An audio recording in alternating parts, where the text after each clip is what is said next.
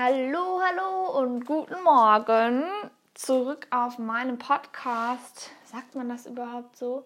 Zurück auf meinem Podcast. Zurück. Back to the incredible Mixed Thoughts Podcast with Daria. I don't know. People, heute geht es um äh, das Kapitel 7. 7.1. Aha, ja. 7.1.1, 7.1.2 und 7.1.3. Wir starten. Das, es geht um das Gedächtnis und Wissen heute. Wichtig ist zu wissen, laut dem Buch von Rainer Madatana Psychologie, was sind die Grundfragen der Gedächtnisforschung? Diese drei Grundfragen, die es gibt, sind, welche Informationen werden in welcher Form gespeichert? Wie lange kann ich das, was ich mir einpräge, speichern? Und wie können die Speicherinhalte dann wieder reproduziert werden? Wofür sind Gedächtnisprozesse überhaupt die Grundlage? Warum, warum brauchen wir diese Prozesse in unserem Kopf. Diese Gedächtnisprozesse, die sind die Grundlage für Verhaltenslernen. Ohne diese Prozesse könnten wir gar nicht Verhalten erlernen. Des Weiteren wurde von dem impliziten Wissen gesprochen. Implizites Wissen ist nicht verbal abrufbar, sondern manifestiert sich in Verhaltensänderungen. Ich würde auch behaupten, das stand in diesem Kapitel oder an dieser Stelle jetzt nicht so da, aber später nochmal. Da ging es nämlich um das implizite und explizite Gedächtnis. Und da wurde auch gesagt, dass implizites Gedächtnis, das ist eher was Automatisches. Also deshalb diese Verhaltensänderung vielleicht, weil das einfach so passiert, ohne dass wir da bewusst drüber nachdenken oder drüber sprechen, wie wir das bei dem expliziten Wissen tun würden. Ohne Garantie, aber so habe ich das verstanden. Jetzt steigen wir tiefer ein in das Thema Gedächtnis und Wissen, indem wir uns dem Einprägen und dem Vergessen widmen. 7.1.1 Einprägen als psychische Abbildung der Wirklichkeit. Erstmal die Grundfrage, was ist überhaupt der Zweck davon, wenn wir Dinge lernen und uns die einprägen? Warum, was ist der biologische Zweck des Lernens und Einprägens von Wissen? Und das ist ganz klar der, der Grund, dass wir in uns selber Modelle von der Lebensumwelt entwerfen können also die Entwicklung organismusinterner Modelle von Lebensumwelten. Denn dadurch können wir diese bestimmten Dinge, die uns passieren in der Lebensumwelt, besser vorhersagen und kontrollieren.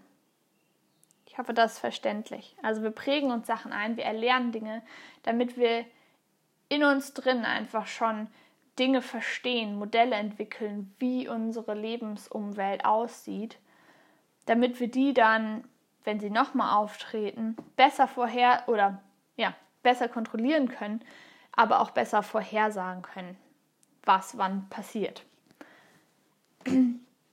Die, ähm, ja, die Frage nach dem Gehirn und wie viel Informationen wir eigentlich aufnehmen können, fand ich super spannend, denn Theoretisch ähm, treffen Tag für Tag so viele Informationen auf unser Gehirn, dass unser Gehirn, die Speicherkapazität unseres Gehirns total überfordert wäre, wenn wir die gesamten über unsere Sinne einströmenden Informationen dauerhaft einprägen müssten. Das sind nämlich ungefähr 10 hoch 9 Bit pro Sekunde. Und das wären ca. 57,6 Terabyte an einem 16-Stunden-Tag. Und dass das natürlich zu viel ist, das ist klar. Ich habe jetzt keine Lust, 57 Terabyte jeden Tag in meine, auf meine Festplatte zu packen. Wie gesagt, das heißt, unser Gehirn wäre damit total überfordert. Und deshalb kam es dann dazu, dass im Laufe der evolutionären Entwicklung im Nervensystem ähm, sich sogenannte Filtermechanismen und Speicherstrategien entwickelt haben. Das Ziel davon ist natürlich eine sparsame und eine leistungsfähige Informationsverarbeitung. Was ist überhaupt eine Informationsverarbeitung?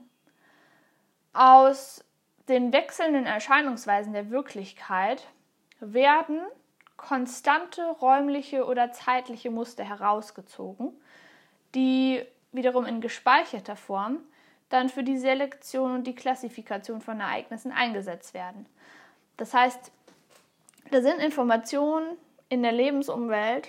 Ich habe einen Filter ähm, beziehungsweise eine Strategie, wie ich jetzt da bestimmte Informationen rausfiltere und speichere und kann dadurch leistungsfähig Informationen verarbeiten, nämlich nur wichtige Informationen. Und bei dieser Informationsverarbeitung, da gucke ich mir einfach an, okay, was passiert hier gerade um mich herum? Ich, ich sage das natürlich nicht, okay, was passiert hier um mich herum und was, was nehme ich dann auf, sondern das passiert ja alles unterbewusst. Aber, ich, aber unterbewusst ist es einfach so, es gibt verschiedene Arten, wie Dinge passieren. Da verhält sich jemand so, es fliegt ein Ball auf mich zu, da ist grelles Licht, ich schließe die Augen und so weiter. Und aus diesen Erscheinungsweisen der Wirklichkeit werden dann räumliche oder zeitliche Muster herausgezogen. Das heißt, ich merke mir bestimmte Situationen, wie die sind. Und wenn ich die dann abspeichere, also diese Muster, die zum Beispiel sein können, Konfiguration von Merkmalen, also Gestalten, weiß ich nicht, das und das ist eine Tasse, das und das so, so ist ein Mensch, äh, der hat die und die Eigenschaften, eine Ente hat die und die Eigenschaften, die kann fliegen und hier und da. Dann das regelmäßige Aufeinanderfolgen von Reizen und Reaktionen, beziehungsweise Reiz-Reiz und Reiz-Reaktionskombinationen, also Konditionierungen. Zum Beispiel ist in der, also ist da ein Ball in meiner Wirklichkeit und der fliegt gerade auf mich zu und ich lerne dann, okay, wenn ich den fange, dann geht es mir gut. Wenn ich ihn nicht fange, dann, dann macht es vielleicht Aua. Und weil ich diese Erfahrung gemacht habe, Reizreaktion, Ball fangen, that's a thing, kann ich dann in der Zukunft ähm, schneller darauf reagieren.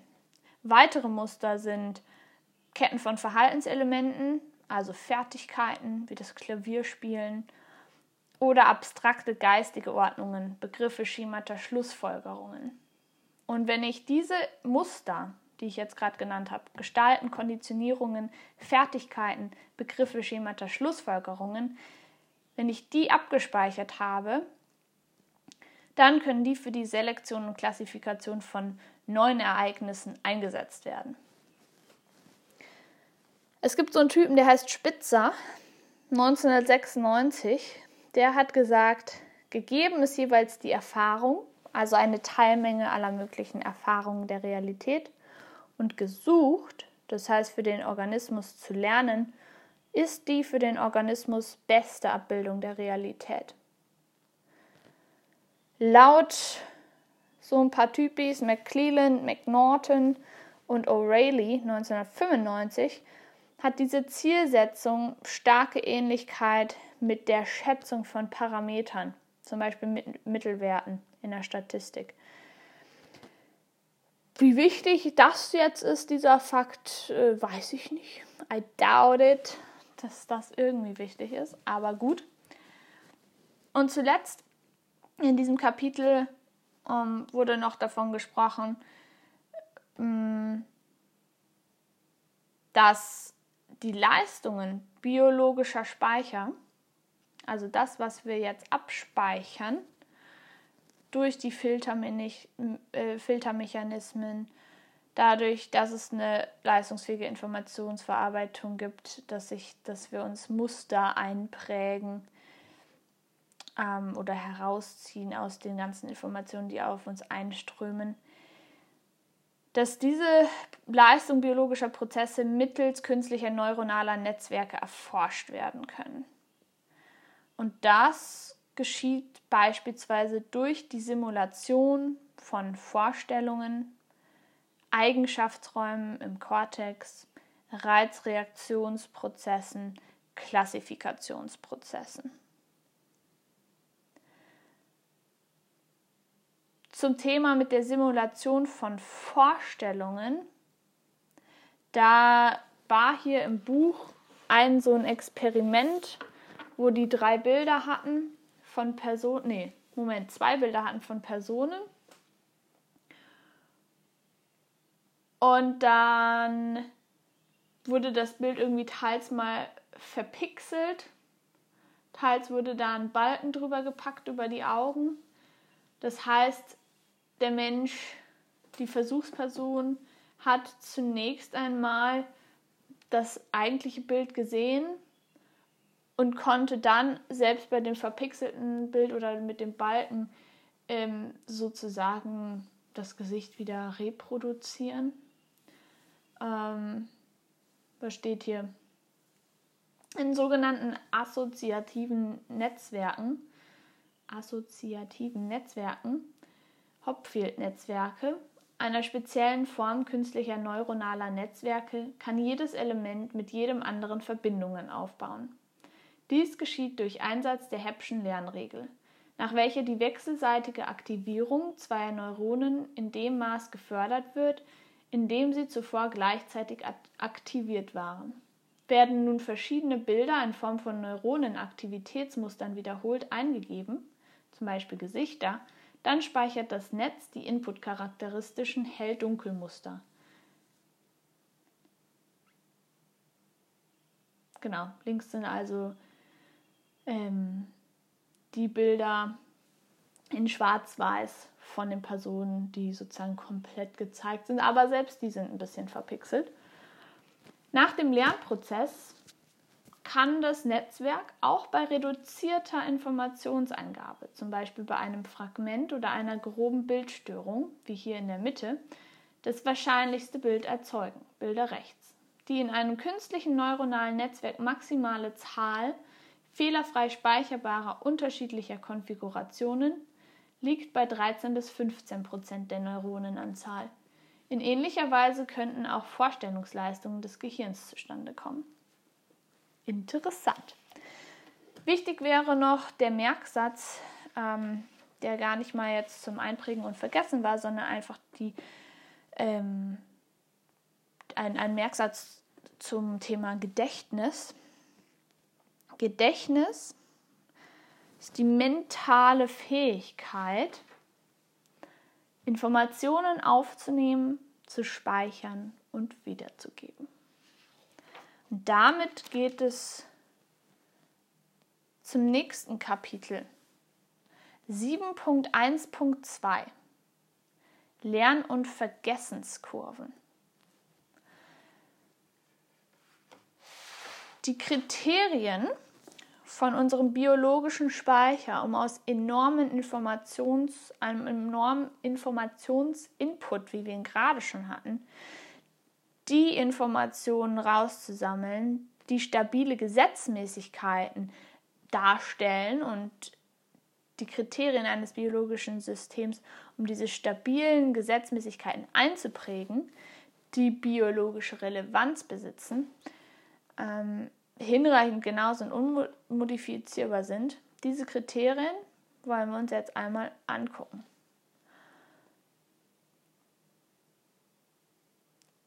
Zunächst einmal wäre möglicherweise spannend, sich einmal zu fragen, wann haben zu speichernde Erfahrungen und Wissensinhalte überhaupt eine große Lebensrelevanz?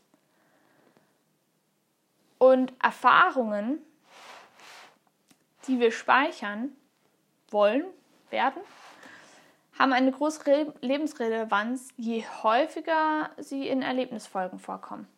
Das heißt, eine dichte Wiederholung von Erfahrungen löst einen raschen Lernprozess aus. Und dieser Lernfortschritt, der wird oft durch die Darstellung mit positiver Potenzfunktionen dargestellt. So, Kriterium Nummer 1 eines biologischen Speichers, damit diese Gesetzmäßigkeiten, die biologische Relevanz haben, ähm, eingeprägt werden. Da gibt es einmal das Potenzgesetz des Lernens, die The Power Law of Learning.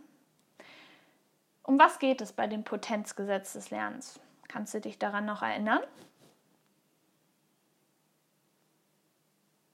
Bei dem Potenzgesetz des Lernens geht es darum, dass die erste Wiederholung bzw. die ersten Wiederholungen von gleichartigen Erfahrungen zu einer schnellen Einprägung führen und alle nachfolgenden Wiederholungen führen immer langsamer zu einer Einprägung. Das gleiche gilt bei der Löschung von Einprägungen beziehungsweise bei der Löschung von statistisch unnützen Einprägungen. Da, also von die, diese Einprägungen sind ähm, einfach nicht durch Aktivierung und Emotionalität gefestigt und werden von daher immer weniger over time. Das zweite Gesetz, was es gibt, ist das Potenzgesetz des Vergessens. The power law, power law of forgetting. Dieses besagt, ich lasse dich noch mal kurz überlegen, was besagt das Potenzgesetz des Vergessens? Ist eigentlich ganz einfach. Wir haben hier quasi eine negative Potenzfunktion. Und wenn du dir vorstellst, dass der Graph einfach runterschießt und dann nach rechts weg an der x-Achse entlang, kannst du dir ganz einfach merken, dass beim Potenzgesetz des Vergessens es darum geht, dass eingeprägte Gedächtnisinhalte anfangs rasch und dann immer langsamer vergessen werden. Unser biologischer Speicher, der hat einfach die Tendenz, generell zu löschen, was nicht lebensrelevant ist. Macht auch irgendwie Sinn, finde ich cool. Und diese schnelle Vergessensbereitschaft, da hat ein Wissenschaftler ähm, gesagt, was die Ursache dafür ist. Und zwar war das der Mr. Anderson. Anderson hat gesagt, dass die Ursache für eine schnelle Vergessensbereitschaft folgende ist. Und zwar die Anpassung unseres Gedächtnissystems an die jeweilige statistische Struktur der Realität. Als Beispiel wurde genannt die Headlines von Zeitschriften. Und zwar stand da als Indiz für diese Annahme, also dass die Anpassung des Gedächtnissystems ähm, an die statistische Struktur der Realität für die schnelle Vergessensbereitschaft verantwortlich ist. Ähm, für diese Annahme, als Indiz für diese Annahme führt Anderson die Themen in den Headlines von Zeitungen an, deren Wahrscheinlichkeit, an einem bestimmten Tag in der Zeitung vorzukommen, sich relativ exakt über die negative Potenzfunktion ihres Erscheinens in vorangegangenen Zeitungsausgaben errechnen lässt. Sodala. Dann geht es weiter mit den Beeinträchtigungen des Gehirns. In diesem Kapitel geht es eben um die Lern- und Vergessenskurven. Und jetzt ist es natürlich spannend, okay, inwiefern kann unser Gehirn beeinträchtigt sein und was passiert dann überhaupt? Beeinträchtigungen des Gehirns führen zu massiven Gedächtnisausfällen. Okay, jetzt nehme ich mal an, wir wollen alle nicht, dass unser Gehirn eben irgendwie beeinträchtigt wird, sodass bei uns unser Gedächtnis quasi ausfällt. Was können wir, was sollten wir also nicht tun oder was sollten wir oder was muss ich erlebt haben, damit es dazu kommen kann? Also Beeinträchtigungen können sein Drogenmissbrauch, Trauma, Infarkte, Mangelernährung. Also zum Beispiel der Missbrauch von Alkohol führt zu einer Mangelernährung, was wiederum zu einer Gehirnschädigung führt. Es gibt jetzt diesen sogenannten Wernicke-Korsakow, äh, das Wernicke-Korsakow-Syndrom. Das bedeutet oder beinhaltet eben Symptome wie Bewegungs-, Denk- und Sprachstörungen, aber auch Amnesien bzw. diese Gedächtnisausfälle. Ähm, Amnesien bedeutet einfach Gedächtnisverlust durch diese Beeinträchtigung, die ich vorher genannt habe, ähm, beziehungsweise ähm, Amnesie ist der Gedächtnisverlust, der durch Verletzung, Krankheit, Drogenmissbrauch oder andere Gehirnbeeinträchtigungen hervorgerufen werden kann. Da habt ihr die perfekte Definition. Ähm, diese Erinnerungsstörungen, die jetzt auftreten können bei Beeinträchtigung des Gehirns, die reichen entweder in die Vergangenheit oder in die Zukunft.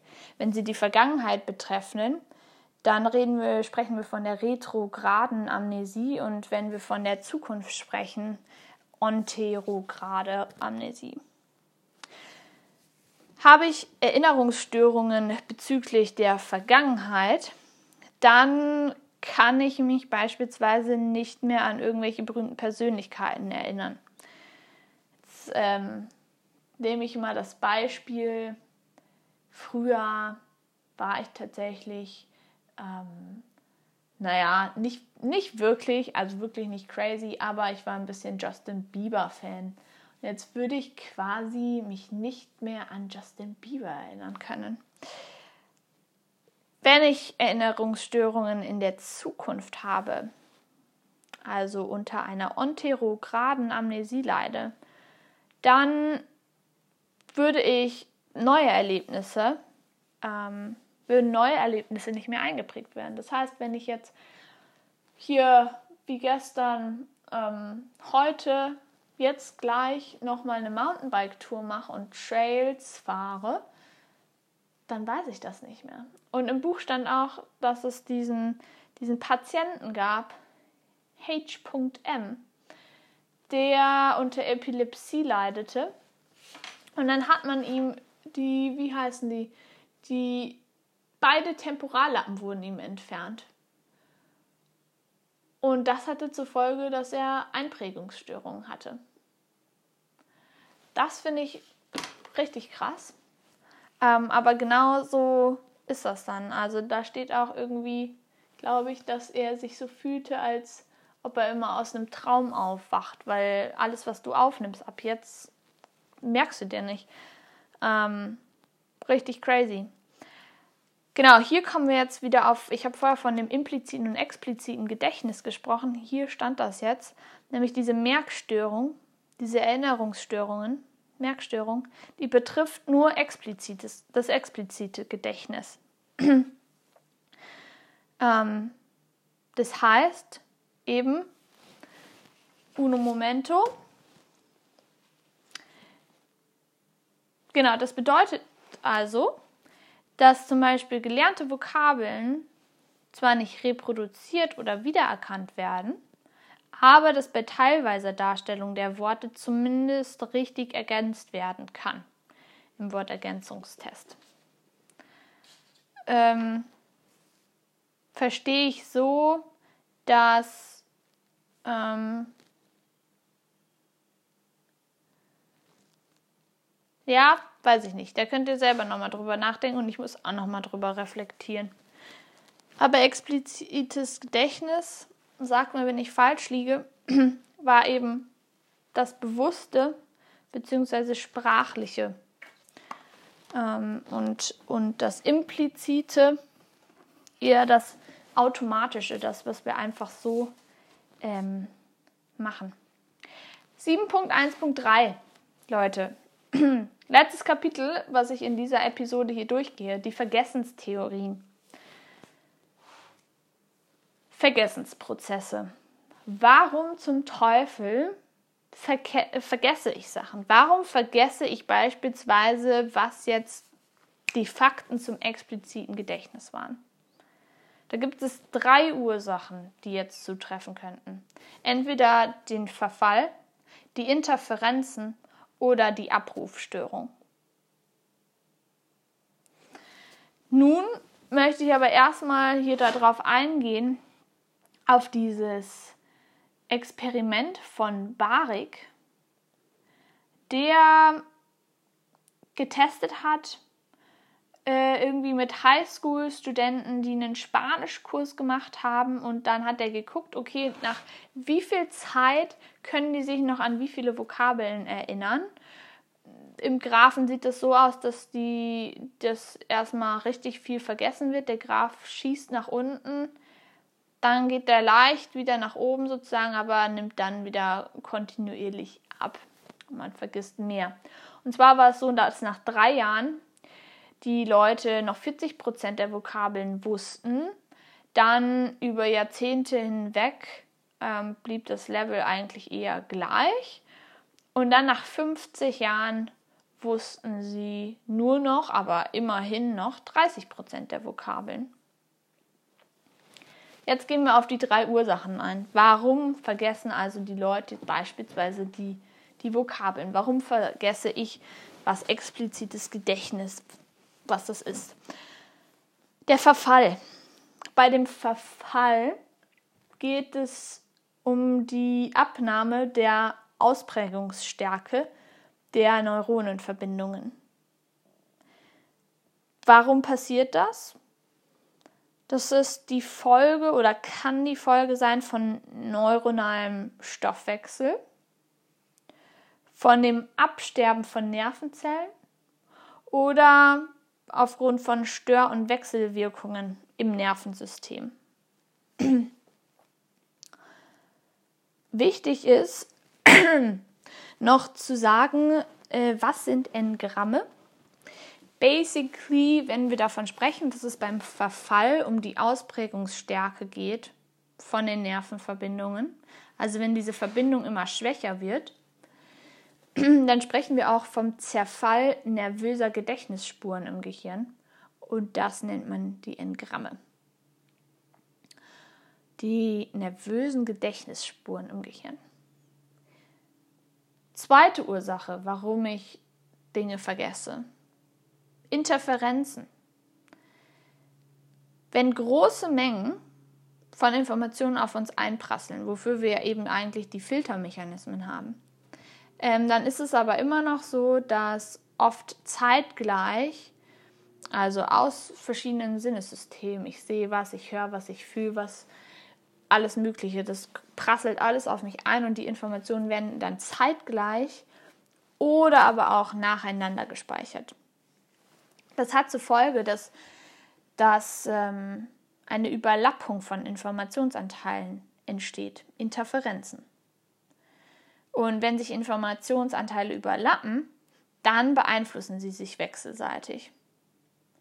Und dadurch entsteht dann ähm, ja, möglicherweise eine Verwirrung bzw. Informationen werden von anderen überlappt. Wann sind jetzt die Inter Interferenzen geringer? Was kann ich tun, dass das nicht passiert? Das finde ich auch spannend jetzt fürs Lernen. Und zwar sind Interferenzen geringer, wenn zum Beispiel zwischen den Speicherprozessen von Informationen einfach Pausen gemacht werden. Das heißt, wenn ich hier jetzt viel lerne, was, was sich irgendwie ähnlich ist, dann ist es ganz wichtig, dass ich Pausen mache, damit diese Informationsanteile, die ich mir, mir gerade reinprügel, dass die einfach ähm, ja, gespeichert werden können, ohne sich zu überlappen, dass ich da Dinge dann vergesse eben. Außer die Lernmaterialien sind nicht verwechselbar. Dann passt es auch wieder. Wenn ich diese Pausen mache zwischen den Speicherprozessen, dann hat die postmentale Erregung oder die postmentalen Erregungen, die können dann in Ruhe konsolidieren. Konsolidieren habe ich so verstanden, beziehungsweise nachgelesen im anderen Kapitel, da geht es einfach darum, dass durch weitere ähm, Speicherprozesse ähm, diese postmentalen Erregungen konsolidieren können. Das heißt vor allem auch im Schlaf, dass wir ähm, oder im Schlaf verarbeiten wir ganz, ganz viele Informationen. Und zwar erst war das so in der ersten Hälfte der Nacht irgendwie so Fakten und in der zweiten glaube ich eher so Sachen wie Aktivitäten. Aber dazu wahrscheinlich später noch mehr. Die dritte Ursache, warum ich Dinge vergessen kann, also erstens Verfall, zweitens Interferenzen, drittens die Abrufstörung. Wenn zwischen den Abrufinhalten, also der Art der Frage zum Beispiel, und den gespeicherten Wissensinhalten keine passenden Assoziat assoziativen Verknüpfungen vorhanden sind, dann habe ich keinen Zugriff auf die gespeicherten Wissensinhalte. Das ist dieses typische, mir liegt auf der Zunge, was ich sagen möchte, aber irgendwie kann ich da nicht ran an das Wissen. Und der Abruf von dem Wissen aus dem Gedächtnis ist am leichtesten, wenn der Kontexteffekt hoch bzw. stark ist, wenn der Kontexteffekt stark ist. Was bedeutet Kontexteffekt? Das bedeutet, dass die Übereinstimmung der Psyche, dass eine Übereinstimmung der psychischen und physischen Merkmale ähm, gegeben ist. Das heißt, ich kann mir am besten, ich kann am besten Sachen aus meinem Gedächtnis rausholen und, und verbalisieren, wenn der Kontexteffekt stark ist. Das heißt, dass ich zum Beispiel an meinem Schreibtisch sitze und hier für den Psychologietest lerne und ich dann auch an einem Schreibtisch in der Prüfung dann die Inhalte abgefragt werde. Da gab es eben ein, ein Experiment, ein Versuch von Godden und Baddeley 1975. Bei denen ging es darum, dass die ähm, eben, dass ein Taucher zum Beispiel unter Wasser Wörter von einer Liste gelernt hat beziehungsweise auch Leute an Land diese Wörter gelernt haben. Und dann haben die zum Beispiel gesagt, hey Taucher, okay, geh nochmal unter Wasser, wir fragen dich jetzt nach diesen Wörtern. Und dann konnte der Taucher sich besser an die Wörter erinnern, wenn er im Wasser war, unter Wasser war, wo er die Wörter auch gelernt hat, ähm, und schlechter daran erinnern, wenn er an Land war. Die Reproduktionsleistung war um 10 bis 12 Prozent besser bei Übereinstimmung zwischen Lern- und Prüfsituationen als bei Nichtübereinstimmung. Und damit beenden wir den heutigen, die heutige Episode und starten schon bald mit, äh, mit der nächsten. Was haben wir heute gelernt? Wir haben über das Einprägen und Vergessen gesprochen. Also was ist überhaupt der Zweck, warum wir uns Sachen einprägen? Wie viel, was würde passieren, wenn wir uns alle Informationen, die auf uns einströmen, merken müssten? Wir wären komplett überfordert. Deshalb haben wir Filtermechanismen. Wir prägen uns bestimmte räumliche und zeitliche Muster ein, gestalten Konditionierung, Fertigkeiten, Begriffe und die Leistung biologischer Speicher, die können mittels künstlicher neuronaler Netzwerke erforscht werden. Wir haben uns im Kapitel 7.1.2 die Lern- und Vergessenskurven angeguckt, die Kriterien von biologischen Speichern, um stabile Gesetzmäßigkeiten sich einzuprägen und haben da gesagt, je öfter eine Erfahrung auftritt, desto ähm, ja, schneller kann man sozusagen Dinge lernen und das wird mit einer Potenzfunktion dargestellt. Und da gibt es eben dann das Potenzgesetz des Lernens und das Potenzgesetz des Vergessens. Des Weiteren können wir eben Beeinträchtigung haben ähm, des Gehirns, was zu Gedächtnisausfällen führt. Da gibt es das Wernicke-Korsakow-Syndrom. Und diese Erinnerungsstörungen, die reichen in die Vergangenheit, Zukunft und die Merkstörung betrifft explizit das explizite Gedächtnis. 7.1.3 die Vergessenstheorien. Warum zum Teufel vergessen wir Dinge? Entweder wegen dem Verfall von Nervenverbindungen. Interferenzen, Informationen überlappen sich oder Abrufstörungen. Ich habe keine passenden assoziativen Verknüpfungen und kann deshalb darauf nicht, darauf nicht zugreifen. Wenn ich allerdings Sachen ähm, wo lerne und die auch in einer ähnlichen oder gleichen Situation abgefragt werden, dann klappt das besser, nämlich um 10 bis 12 Prozent besser. Super, dann bis zum nächsten Mal, ihr Lieben. Einen wunderschönen Tag wünsche ich euch. Bis dann, tschüss.